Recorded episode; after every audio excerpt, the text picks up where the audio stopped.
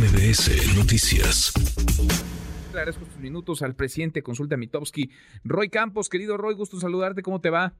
Muy bien, Manuel. Oye, preguntamos cómo van, pues cómo terminan, ¿no? ¿Cómo ya está termina? terminando. Sí, sí, que, oye, qué, qué rápido, algunas más aburridas que otras, pero se acabó esta, esta etapa que no sé cómo calificarla porque parecería eh, pre-campaña, pero todavía no llegamos ahí. Bueno, es, es pre-campaña, ¿no? Hay que le llamen como quieran. Pues nosotros podemos llamarle pre-campaña. Sí, A ver, es. la, de- la, la de las corcholatas fue aburrida hasta hace unos días, ¿no? Cuando Marcelo de repente sale y dice, le puso algo de sabor al final, lo- Marcelo. Bueno, cuando se queja de los gastos y luego le bajó un poco de color, pero al final está terminando con incertidumbre, aunque es claro que Claudia Sheinbaum está terminando adelante, ¿no? Incertidumbre, eh, ¿por qué? Porque cada vez que inicia un proceso como una elección, siempre da la incertidumbre de que si las encuestas me dieron bien, de que si no hubo voto oculto, una manifestación oculto, que la metodología que se usaba, pero de alguna manera se puede concluir que por lo menos la etapa de los 70 días no se presentaron grandes cambios en las preferencias, eh, Claudia Sheinbaum empezó con ventaja y termina con ventaja, con- para, mi, para mis mediciones empezó con 11 y terminó con 9, ¿no? Realmente no es gran variación. Eh, pero que la encuesta de Morena y los espejos va a tener otra metodología sobre todo pregunta. Es decir, no es lo mismo la forma de boleta, o sea, va a haber boleta, que es una, una boleta redonda que se va a depositar en una urna, eh, va a tener testigos, va a tener una serie de controles. Va, el- el- la, pregunta de a quién prefieren solo va a valer el 75%. Eso no es un definitivo. Entonces, si hay otra pregunta y en la otra pregunta que no conocemos, Marcelo sale arriba y entonces en la ponderación se puede acercar. Pero al menos en la pregunta de preferencia, Claudia eh, quedó muy sólida al final y no bajando, al contrario, manteniéndose muy sólida eh, Claudia Sheinbaum con ventaja sobre Marcelo Obrar y el tercero Ana Augusto López. No se movió gran cosa, tú lo registraste día a día, le fuiste midiendo el pulso, como lo has hecho también con el frente. Un proceso, Roy, lo hemos platicado en otros momentos, diseñado el de la 4T para que no pasara demasiado, ¿no? Es decir, Exacto. con esta prohibición de los debates y del contraste, por más que lo intentó Marcelo Ebrard, pues cada quien en lo suyo, cada quien en su recorrido, en su meeting, con sus propuestas, con sus videos, no pasó gran cosa. Oye, la prueba es ahorita cuando reportaste las actividades de ellos, ni siquiera decías qué dijeron. ¿eh? No, no, ya para qué, si diario dicen lo Sí. mismo. Exacto, ¿No? de- de- de- estamos en el día 69 de 70, ¿qué pueden decir nuevo del 69, no? sí, sí, Y, y no nomás eso, después de decir que, que él estuvo en Tlaxcala, etcétera, vuelve a hacer un examen en los que te oyeron decir, oiga, ¿te acuerdas dónde estuvo tal? Tampoco se acuerda. Exactamente. Ya, yo creo que ya no saben ni en qué estado andan. Ellos, ¿eh? No solamente en qué estado de la República, en qué estado están ellos, el Roy. Sí, Sí. No, y cansados, deben estar cansados, ¿no? Sí, Ana pues sí. Augusto, por ejemplo, yo creo que lleva como 150 asambleas informativas, pues debe ser cansado. O sea, no, no, si uno de repente dar una plática de una hora terminó cansado, imagínate, tres diarias. Bueno, pero tú sí, tú sí dices eh, cosas eh, soportadas en datos, datos duros. Oye, bueno, y del otro lado A se ver, volvió ¿cómo más interesante. Primero se volvió más interesante porque diseñaron, quién sabe si así lo diseñaron, pero así resultó, un esquema de, de, de la, como la casa de los famosos, ¿no? Ir eliminando, ir eliminando, y luego que la aplicación falla, y que el padrón se todavía se puede meter, y que le pueden meter tipos, o sea, eh, diseñaron, ¿no? Hubo corajes como en la casa de los famosos cuando lo sacan, ¿no? Hubo grillas, o sea, y al final terminó muy normal una representante del PAN, una representante del PRI, las dos senadores, las dos mujeres, como muy normal, como si hubieran hecho el PAN postula la suya y el PRI a la suya y nos hacemos una interna. Así terminó al final. Ujú. Ahora diseñaron un mecanismo, un mecanismo donde la mitad va a ser una encuesta, no una encuesta, una combinación de encuestas. Es la mitad.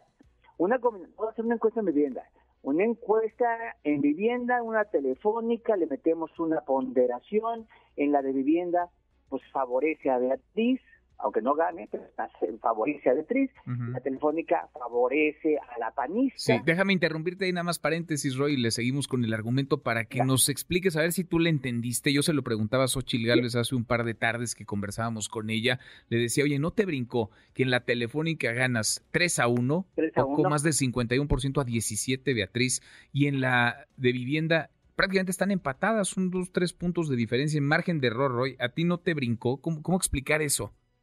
A ver, no, no, no, no me brinco. Tradicionalmente, y lo hemos platicado en tu espacio muchas veces, las telefónicas favorecen al PAN. Las telefónicas. ¿eh? una, em, una población más urbana, más educada, okay. Tanto yo creo que sí en este caso, sí en este caso, ¿por qué? Porque además de ser eh, urbanas, clase media, es que odien a la 4T. O sea, a final de cuentas lo que están diciendo es gente que quiere una candidata que no quiera la 4T. Y ahí, en ese segmento, Xochitl Galvez brincó como la esperanza que él puede ganar la 4T. Y ahí el PRI, el PRI no tiene fuerza. El PRI tiene fuerza en la parte eh, rural, en la parte de menos recursos económicos, donde la cobertura del teléfono es menor. Entonces, en esa combinación nomás hay que decirlo, para que la gente se recuerde. En la de viviendas, que sería la buena, la que más completa es, la que va a todos lados, en esa si le gana solo por tres puntos a Sí, nada más déjame otra vez, te interrumpo ahí, Roy. A ver, se puede, no sé si es el término correcto, ¿eh? equivocar una encuesta por tanto. Es decir, que si tú levantas una telefónica que en teoría te va a dar el pulso, una muestra, digamos, representativa del, del sentir de los ciudadanos, puede fallar por tantos puntos. Es decir, 17 a 51 en la telefónica, 17 Beatriz Párez, 51 Xochil Gales y luego empatadas, dos, tres puntos de diferencia en la, en la de vivienda. No, no está mal la muestra de alguien en la de vivienda o en la de en la telefónica, porque son, es como si presentáramos dos realidades distintas. Mira, si me, si me preguntaras cuál es más cierta, pues es la de vivienda. ¿Y cuál, tuvo más error, así como en la medición, que la telefónica. La telefónica siempre tiene más error, ¿por qué? Porque la tasa de respuesta. ¿Tú sabes cuántas llamadas hay que hacer para obtener una respuesta telefónica? Hay que hacer como 20 para obtener una. Y entonces la tasa de no respuesta es altísima. Pero aquí se, a ver, aquí se, habría, se habría fallado como por 20 puntos. Es decir, pues no hay que hacer caso a las encuestas telefónicas. Ah, yo claro que no. Yo vería con la vivienda totalmente. Pero el PAN seguramente en esa negociación peleó por la encuesta telefónica.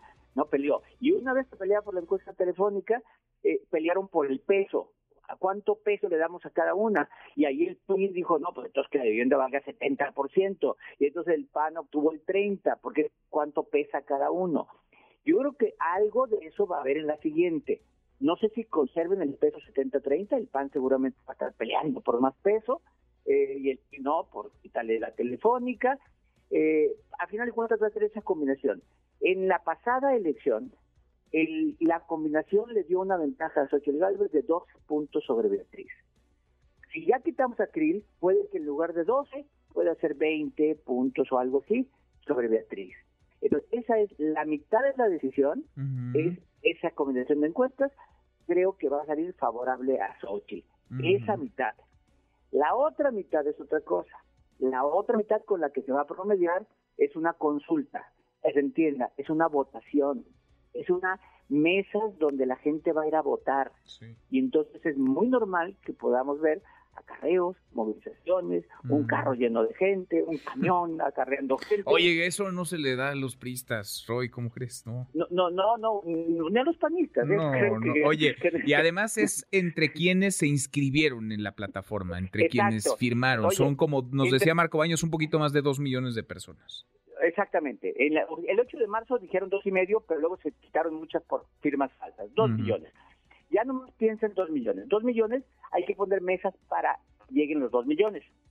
Bien, si nos vamos al criterio del INE, tendría que haber una mesa cada 750 inscritos, porque es el flujo natural del votante que puedan votar durante la jornada. Bueno, una mesa cada 750 nos va a hacer que haya al menos 3.000 mesas. No es fácil poner tres mil mesas. No es fácil ni barato. Ni, ni, barato, ¿no? Ni, ni organizado. Además, con una gran diferencia de operación. Cuando el INE pone tú sabes a dónde, a qué mesa debes ir y ahí están esperándote para que votes. Tienes asignar a tu mesa, tu sección.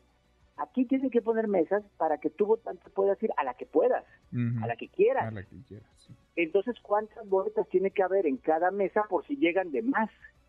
O porque, porque no sabes quién va a llegar a cada mesa. No, no sabes. Y entonces la organización se vuelve muy complicada. Y ojo, tres mil mesas. Eh, ¿Cuántas casillas pone el himno de elección normal? Pues más de 120 mil. Quiere decir, de 3 mil a 120 mil. O sea, va a haber al menos una mesa cada 40 casillas. No están cercanas a tu, a tu donde normalmente votas. O sea, no va a ser cercano. Entonces tienes que moverte. No, y, mucha gente no está ni siquiera enterada de qué se va a hacer el mecanismo, además. Es decir, ahí sí la movilización, la estructura va a jugar un papel Exactamente. Los que más van a votar son los que puedan movilizar los partidos y entonces va a ser una guerra de movilización. Yo que creo, creo que ese día el PRI, Beatriz Paredes, a ganarle a Xochitl en, ese, en esa mitad, en la mitad de la consulta. Y entonces la pelea va a ser las, el promedio de quién gana por más. Ya la ponderación. la encuesta, la encuesta o Beatriz la consulta. Mm. Es, esa es la decisión. Y la otra, para el PRI es bien importante la consulta, bien importante, aunque pierda la candidatura, porque el PRI se está jugando el valor que tiene en la alianza si el PRI gana, el PRI se siente en la mesa diciéndole, pues ustedes dirán que tienen candidata, pero ya ven quién lleva votos. O sea, a la hora de la urna, el que vale es el PRI. O sea, es la negociación para el PRI es muy importante decirle al PAN valgo más a la hora de votar. Híjole, qué, interesante, porque además es inédito, digamos, nunca hemos visto un proceso como este. Vamos a ver cómo les, cómo les va y cómo les sale, si mantienen o no esa palabra tan repetida en el frente y en la 4T que es unidad. A ver si se mantienen cuestionados. Se va, a mantener, se va a mantener. Yo, yo, yo, no tengo ninguna duda por supervivencia que, que ninguno va a sacrificarse, a suicidarse rompiendo la alianza. Pues vamos a verlo, vamos a verlo, querido Roy. Mira, las encuestas siempre son tema, ustedes siempre están de, de moda. Pues Van y vienen los ¿eh? candidatos y nos critican, pero siempre, pero siempre nos Sí, es como una relación ahí de amor-odio que traen con ustedes. Abrazo grande, gracias Roy. Sale, hasta luego, Redes sociales para que siga en contacto: Twitter, Facebook y TikTok. M. López San Martín.